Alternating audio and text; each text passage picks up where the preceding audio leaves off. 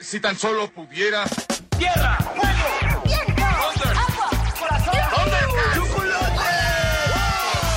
Cartuneando. Soy el marajá de poca. Tengo un cañón en el cerebro. ¿Mataron a Kenny? ¿En serio? ¿Dónde está? Cartuneando.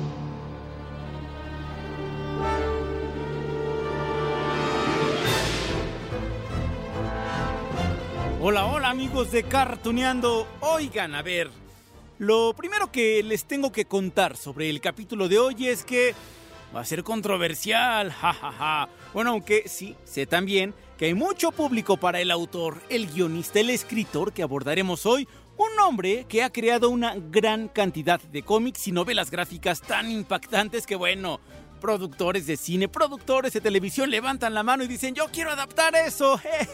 y miren, miren que estoy seguro que, no sé, por lo menos, así por lo menos, hemos visto dos que tres películas, ¿no? Basadas en sus creaciones, sí, en las creaciones de este guionista británico de cómics. Primero se los voy a presentar, su nombre es Mark Millar. Y bueno, para que vean que sí hemos disfrutado de sus creaciones, aquí les voy a dejar un pequeño fragmento de una película protagonizada por el mismísimo Hugh Jackman, Wolverine, Logan. Bueno, así se llama la película, Logan. ¿Se acuerdan? Es esto. Logan, ¿qué hiciste? Charles, el mundo no es el mismo de antes. Los mutantes se han ido. Logan, aún tienes tiempo. Oh, sí, Mark Millar publicó en 2009 la novela gráfica Wolverine Old Man Logan, que sirvió, por supuesto, como base para crear la película Logan, ay, donde se muere el personaje interpretado por Hugh Jackman. Bueno, de hecho, será interesante ver, ¿no? ¿Cómo será el regreso de Wolverine al cine? Sí, ya saben ustedes que estaban filmando, hasta antes de las huelgas en Hollywood, estaban filmando Deadpool 3 con Ryan Reynolds y allí de nueva cuenta veremos a este mutante. Es seguidora de los X-Men. Tal vez pasó la cuarta parte, pero no así. En el mundo real la gente muere. Logan, No quiero hablar de eso. Logan, Ya basta. ten cuidado. Necesito a la niña. ¿Cuál niña? Por supuesto, amigos, que el viejo Logan tuvo muchas más apariciones en otros cómics creados por Mark Millar. Se unió, por ejemplo, a los X-Men, apareció con los Cuatro Fantásticos, participó en Secret Wars, así que, ay, ojalá que también veamos todo esto en el cine, solo el tiempo lo dirá. Pero bueno, otra creación de Mark Millar que también sirvió como base para crear película en el universo Marvel es Civil War. ¿Se acuerdan ustedes de la película, no? De Capitán América Civil War. Aunque bueno, sí les tengo que decir que la trama de la película es un, tantito diferente o mucho, muy diferente, ¿no? A lo planteado en el cómic que se desarrolló entre el 2006 y el 2007. Por ejemplo, en la serie de cómics aparecían los cuatro fantásticos, los X-Men. Y bueno, en el cine pues solamente incluyeron a los superhéroes que habíamos conocido hasta el 2016, incluyendo, bueno, allí apenas estaban haciendo su aparición Spider-Man, el de Tom Holland, o el Black Panther, ay, del fallecido Chadwick Boseman, ¿no? Bueno, apenas empezaban a pintar en el cine, pero allí en Civil War los vimos. Aquí les tengo este fragmento. Necesitamos que nos controlen. Lo que haga falta para hacerlo, acepto. Lo siento, Tony. Si veo que una situación se deteriora, no la ignoro. A veces quiero romperte tus perfectos dientes. No tiene que terminar en pelea, Tony. Iniciaste una guerra. Ay, qué grandes momentos nos regalaron las películas de hace algunos años de Marvel. Ay, pues ojalá que retomen, ¿no? Ese camino que tanto extrañamos porque, híjole, es como que mm, esas últimas series, esas últimas películas como que han dejado mucho que desear. A mí la que sí me gustó mucho fue la de Guardianes de la Galaxia volumen 3, pero hay mucho detractor también. Y sí, Mark Millar ha trabajado en otros cómics de Marvel. Allí están, por ejemplo, Ultimate Avengers, eh, 75 años de heroísmo del Capitán América, Renacimiento de Marvel, así se llamó otro. Pero bueno, pero es que, ah, eso no quiere decir que este hombre, con tremenda imaginación, sea exclusivo de Marvel. No, no, no, también ha colaborado con DC y con sus propios personajes que también han tenido éxito en el cine. y en la televisión. Veamos, en 2003 escribió esto que se llamó Superman, Hijo Rojo. Imagínense allí, eh, pues están planteando qué hubiera pasado si el hombre de acero hubiera sido criado en la Unión Soviética. Bueno, pues gustó tanto esta idea que pasaron muchos años. Por ahí del 2020 se filmó una película animada con el guion, por supuesto, creado por Mark Millar. Y si lo quieren escuchar, aquí les dejo esto. Nos llegan reportes desde la Unión Soviética, relatos de un ser supuestamente de origen extraterrestre con poderes que van más allá que los de un mortal. Esta grabación de los rusos muestra al superhombre soviético en acción. Si es cierto, esto sería el comienzo de una carrera armamentista. Ah, y claro, además de los superhéroes que gozan de fama internacional, Mark Millar ha dado vida a sus personajes, a sus propios personajes, a sus propias historias y todo claro con ayuda y colaboración de grandes dibujantes, ¿no? Porque Mark Millar no dibuja, él solamente escribe, él crea, desarrolla guiones. En primer lugar tenemos Kick Ass, si se acuerdan, ¿no? Sí, bueno, que más que ser una historia de superhéroes, pues más bien los protagonistas eran antihéroes. ¿Se acuerdan del protagonista, Dave?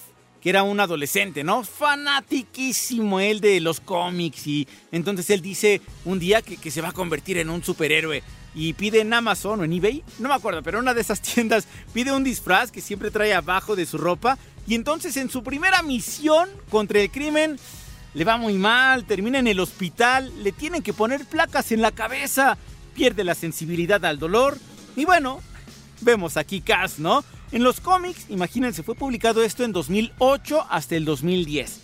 De hecho, en 2010 fue cuando se filmó la primera película, la segunda es del 2013. No sé si se acuerden ustedes de los protagonistas. Ahí les va. Aaron Taylor Johnson, era Dave. Estaba Chloe Grace Moretz. Estaba Evan Peters, el mismísimo Quicksilver. Sí, de Marvel, pero acá pues es otro personaje, ¿no? Ay, estaba Nicolas Cage también. Por cierto, que las películas son clasificación restringida para menores, pues por el lenguaje que ocupan, ¿no? Así que, sí, si son ustedes de oídos sensibles, tápenselos porque es momento de escuchar a Kick Ass. En el momento en el que Mindy se fue, finalmente entendí cuál era el rumbo de mi vida. Tal como tenía que pasar, las personas que querían ser superhéroes eventualmente dejarían de serlo también. ¡Oh! ¿Cómo ven amigos de Cartuneando? ¿Verdad que sí conocíamos la historia de este escritor, no? Bueno, sus historias. Y miren que hay más, ¿eh? ¿Se acuerdan a ver de esta película Wanted? La del 2008 que protagonizaron Angelina Jolie, James McAvoy, Morgan Freeman. ¿Quién más salía? Chris Pratt, ¿sí? El Chris Pratt que conocemos en el universo Marvel, en Guardianes de la Galaxia, pues acá también estuvo. Y yo me quedé con las ganas pues de una segunda parte. Bueno, ya no hubo, ¿no? Pero allí está ese guion desarrollado por Mark Millar. Y bueno, esta saga de películas que también la van a conocer, Kingsman. Sí, sí las han visto, ¿no? Bueno, van tres películas. A lo mejor alguien se quedó nada más en la primera. Esa primera parte se estrenó en 2014 y la tercera, la más reciente, es del 2021.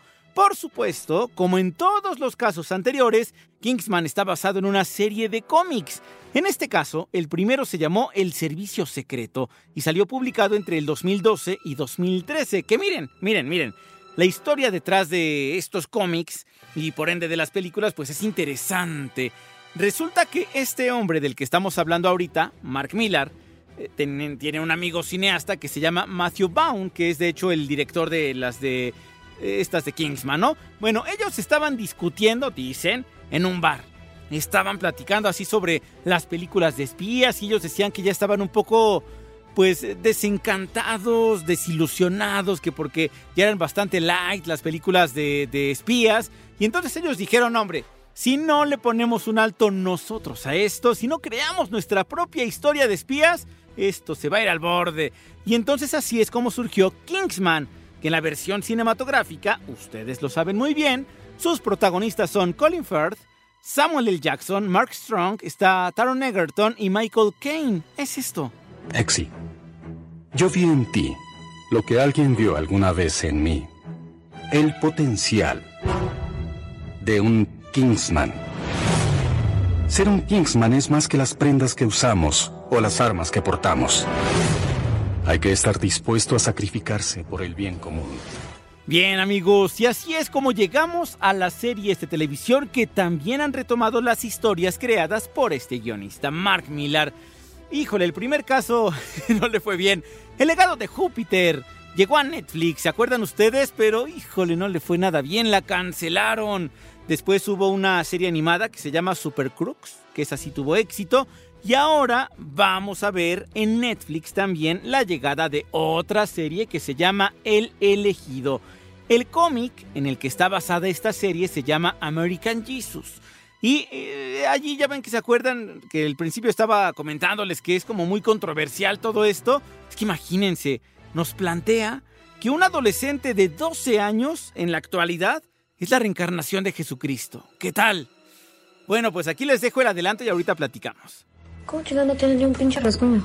Judy, tuvo mucha suerte. Seguro había una zanja. Un... Yo no vi ni una zanja. Con ustedes vamos a presentarles al niño milagro. ¡Que esta agua se convierta en vino! Oh, bueno, el caso es que con la adaptación de la novela gráfica American Jesus a la serie de televisión que les digo se llama El elegido, es que aquí ubican la historia en la frontera, sí, en la frontera entre México y Estados Unidos, ¿no? Porque la idea pues era también plantear más temas que a todos nos deben importar, la migración, la falta de oportunidades para los jóvenes, las diferencias sociales, pero allí están también los otros temas que tienen que ver con la fe, la religión, las creencias. Imagínense, hay quien ve a Dios como superhéroe, ¿no? Y hay quienes consideran que esto es una blasfemia. Pero ¿saben qué? Lo importante es poner los temas sobre la mesa, ya sea para reflexionar o para entretenernos. Y la serie es dirigida por un mexicano que se llama Everardo Gout. En el reparto tenemos a Alfonso Dosal, Sofía Cisniega, Tenoch Huerta, está Carlos Bardem, español, y este joven estadounidense que se llama Bobby Luhnau. Bobby interpreta a Jody, que es este adolescente que les planteaba que es la reencarnación de Jesucristo. Y sí, platiqué con él, platiqué también con el español Carlos Bardem, y ahorita van a escuchar ustedes la charla con ellos, pero antes les voy a dejar otro cachitito de la serie, pues para que se les antoje verla, ¿no? A partir del 16 de agosto. El Señor nos envió a Jody a este pueblo. Get inside. Jody, milagro. Alabado Estás preocupando a Jody. What the fuck is happening to me?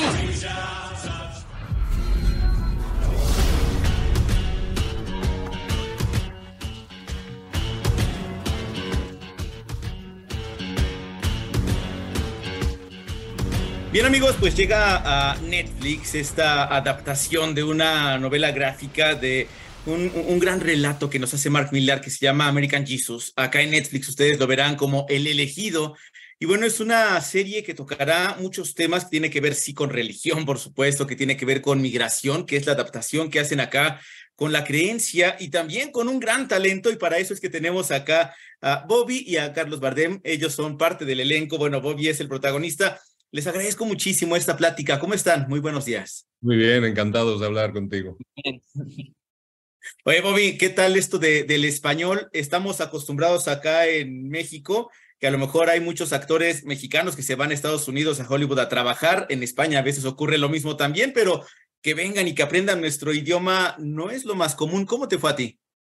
Pues yo he vivido en México toda mi vida y hace un año cuando terminamos de filmar eh, nos mudamos a Inglaterra, pero he hablado español mucho de mi vida, pero sí es un poco de un esfuerzo porque no soy 100% fluente en español, pero ahí voy y bueno, me estoy esforzando. Más que excelente. Oye, eh, Carlos, bueno, preguntarles también, eh, revisando situaciones que tienen que ver con la religión, hay muchas frases que inclusive dicen que la religión es la causa de más mortandad que cualquier otra situación eh, en el mundo, ¿no? La causa de muchas guerras, esto de la fe, de las creencias, pareciera que es un tema difícil e inclusive cuando revisamos eh, lo que se decía de la novela este American Jesus, cuando Mark Miller lo saca, decía que era la novela más arriesgada de toda su vida. ¿Cómo recibes tú este guion? Y, y, y, qué decir de si le entro, no le entro, hablar de estos temas? ¿Qué pasaba por tu cabeza? ¿A quién le preguntas? A ti, Carlos. Ah, a mí, a mí. Eh, bueno, a mí eh, me llega el guion eh, vía Everardo Gut, que bueno, yo ya trabajé en su ópera prima Días de Gracia, somos como hermanos, sé el talento que tiene, con lo cual yo tenía la garantía de que esto se iba a abordar un tema como este, que es un tema delicado para mucha gente, se iba a abordar, abordar con muchísimo talento. Y luego, yo creo que se debe poder hablar de todo y se debe poder reflexionar sobre todo sobre cualquier cosa. No debe haber temas que sean tabúes. La cosa es que abordes esa conversación desde el talento, desde la brillantez. Y yo creo que esta serie lo hace. Es una serie muy original por muchísimas razones. Yo creo que su punto fuerte para mí ha sido el acierto de agarrar la novela de, Mark Miller, American Jesus, y traérsela a Santa Rosalía, Baja California y añadir todas esas capas de potencia visual y narrativa que da México y que dan las culturas indígenas mexicanas, en este caso los indios sonorenses, los yaquis, que fueron llevados a, esa zona de Baja California hace tanto a, a trabajar en las minas. Entonces, creo que se compone un puzzle que sí, habla de las creencias, habla de la manipulación a través de las creencias, pero creo que lo hace de una manera muy brillante muy inteligente, muy original y que va a provocar debate. Y eso es bueno, es bueno que la gente debata, que la gente reflexione sobre las cosas, ¿no? Yo personalmente, Carlos Bardem, yo estoy harto de las, de las verdades absolutas. A mí me, interesa, me, me interesan las, las series, las películas, los libros que nos interpelan, que nos hacen reflexionar. Y esta serie lo hace y lo hace de una manera muy brillante. Es una serie que transita por todos los géneros. es sobrenatural, hay terror fantástico, por momentos hay comedia. Es una serie muy humana que habla también de la familia, que habla de la amistad, que habla del tomar decisiones. Así que yo creo que es una serie muy original. Y qué increíble este tipo de series que te dejan con un algo que debatir cuando lo estás viendo acompañado, que creo que esa es la idea. Oye, Bobby, eh, platicaba ahorita eh, Carlos acerca de, bueno, todos estos temas, ¿no? De las creencias, tal. A veces pensaríamos que las generaciones más jóvenes eh, son menos religiosas, menos creyentes, eh, que quizá los que ya tenemos 30, 40, 50 y muchos más, ¿no? Pero ¿cómo son las nuevas generaciones? No solamente contigo, sino todos los chicos con los que te tocó trabajar en esta serie y que venían inclusive de diferentes eh, realidades sociales, ¿no? Pero ¿cómo, ¿cómo es para ti trabajar estos temas también, tú como chavo, tú como joven? Pues obviamente yo entiendo la religión y todos nosotros también lo entendíamos, pero para nosotros, pero para mí es más de como la adolescencia y tener estos amigos y ellos te van a ayudar por todo cuando crezcas como a, los 3 a los 18. Lo puedes hacer con ellos, junto con ellos. Y eso es como que nos, como juntó la pandilla. Todos teníamos como 13, 14, 15 años y estamos experimentando con las mismas cosas no solo de adolescencia, pero estar en una serie de Netflix. Lo estamos haciendo juntos y lo estamos haciendo como viviendo juntos y estamos viviendo juntos en, en Santa Rosalía, en Baja California. Y sí, entonces eso nos trajo muy como juntos y sí son mis amigos. Eso, qué bueno, qué bueno que se forme una familia después de todo este rodaje. Oye, Carlos, regreso también contigo eh, y, justo la, novela, por ejemplo, y cosa que hace también la serie, eh, toma muchos elementos que, que, leemos en la Biblia, ¿no? Un, gran libro eh, que, bueno, muchos tendrían que leer, no solamente por lo que significa, sino los relatos por sí mismos son, son, son muy bellos en algunos casos, ¿no? Pero en este caso, por ejemplo, de, eh, hay personas que pensarían eh, que hay libros que no se pueden adaptar tan fácil o que no se pueden tocar esos temas. Ya lo decías tú, que, no, que estás en contra de, de verdades absolutas y que qué bueno que haya este tipo de series, pero ¿tú crees que haya algunos temas que son mucho, muy sensibles y que a la gente le cueste trabajo digerir? Que a lo mejor diga, ok, si en la Biblia está muy bien, no sé cómo funcionará acá. Mm, sí, posiblemente habrá gente que tenga mayor sensibilidad en los temas que otros, pero eso es problema de, de, esa gente. No creo que eso deba condicionar las narrativas de los demás. Yo creo que todo lo que se haga desde el talento, insisto, para mí la, la, el parteaguas definitivo al abordar cualquier tema es si se hace con talento o no. Tú puedes escribir cualquier cosa desde el talento, desde la brillantez, desde dar razones y dar forma a pensamientos interesantes. Y luego allá cada uno con, con cómo eso le confronte. Pero eso me parece que está bien. Que inclusive también ahí entra este de debate, ¿no? De que es brillantez humana, aquellos que adaptaron y que hicieron el guion y que son humanos y que lo pueden digerir y no es una inteligencia artificial. O sea, no, finalmente por supuesto. un humano es el que puede no, no. sentirlo y lo puede claro. traducir. Claro, ese, mira, ahí sacas una palabra a relucir que para mí es muy importante a la hora de hablar del elegido. Es una serie profundamente humana. Es una serie muy humana en cuanto que habla de gente que toma decisiones.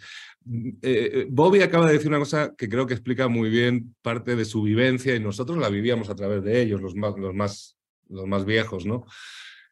Cómo este grupo de, de, de jovencitos que él encabeza y que están brillantes en la serie, durante esos meses vivieron una experiencia humana muy profunda. O sea, todos vimos crecer a Bobby, empoderarse, vimos, vimos crecer a, la par que a Bobby, que al Bobby real vimos crecer al Jody, al personaje. No tenía nada que ver el, el, el Jody del primer episodio con el Jody del episodio 6. Como no tenía nada que ver Bobby y sus amigos en el 1 y Bobby y sus amigos en el 6. Y eso, ese tránsito, esa, esa, ese viaje de humanidad hacia otro lugar está filmado y está en la serie. Y creo que eso hace que la serie sea muy original y que sea muy interesante. Pues llegó, llegó el momento de ver el elegido en Netflix. Les agradezco muchísimo, Carlos, Bobby. Un abrazo para los dos. Gracias. ¿Qué tal amigos? Pues esta es otra de las historias que nos ha creado Mark Millar, este hombre que ha trabajado con superhéroes famosísimos, ya estuvimos aquí platicando, y pues ahora toca el turno de El elegido, Jesucristo reencarnando en un adolescente. Pues habrá quien no le guste la idea y habrá quien le atraiga, así que échenle un ojito allí en Netflix a ver si les gusta a mí.